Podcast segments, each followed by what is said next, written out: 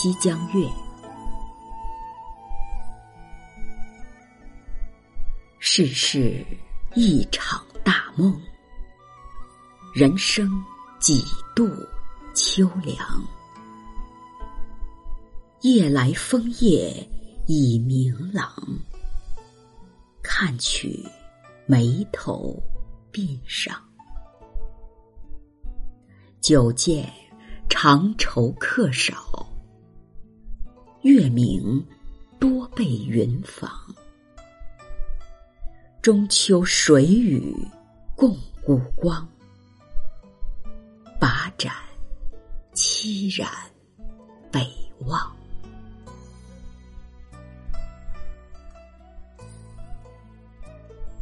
这首词作者是苏轼。世事一场大梦，取自《庄子·齐物论》，且有大觉而后知其大梦也。新凉又作秋凉，枫叶，风吹树叶所发出的声音；明朗，在回廊上发出声响；眉头鬓上，指眉头上的愁丝，鬓上的白发。见是便宜，房是遮蔽，孤光指独在中天的月亮，盏酒杯。这首词，苏轼是以中秋这一深具情感意义的节日为背景，书写了远贬黄州的孤独悲苦的心情，同时又在感叹在时间的流逝中，表达出对人生历史的深沉的思考，以及对人世真情的深深的眷恋。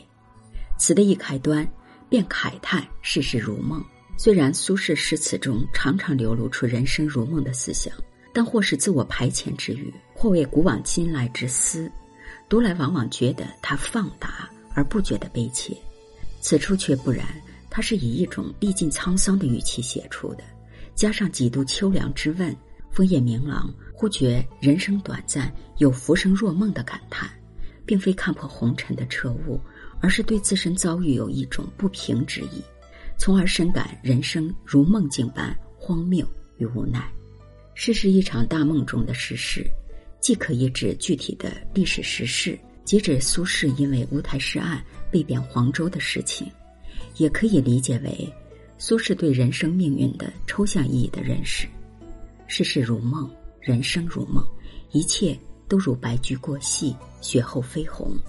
人生只是天地间偶然的飘蓬，所以不可执着于现实中的得失荣辱，而应该超脱于具体的万事万物，使自己内心趋于平衡。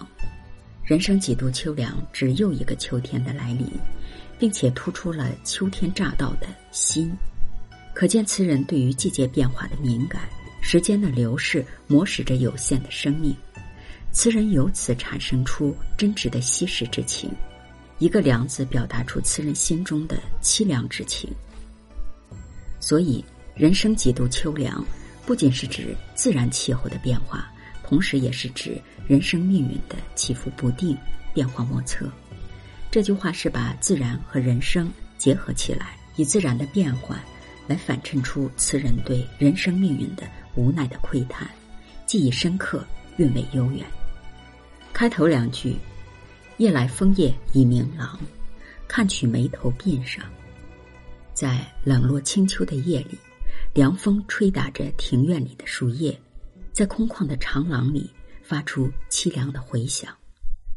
词人取过镜子，看见两鬓爬满了白发，人生何处得秋霜？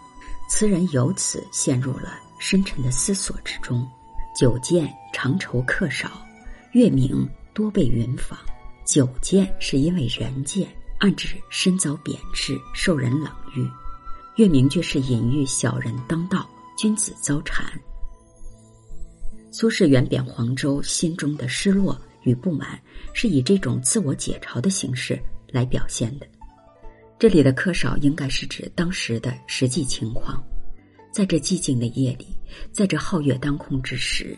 清秋的寒气阵阵袭人，此时苏轼心中的孤独凄凉之感是难以排遣的。中秋月明，而明月总是被乌云遮去光芒，可见月明多被云妨一句，写的是眼前的实景，是自然现象，但似乎更有深刻的内涵，是借自然之景书写他对社会环境的认识。在这里呢，也隐含了词人深深的政治愤懑的情绪。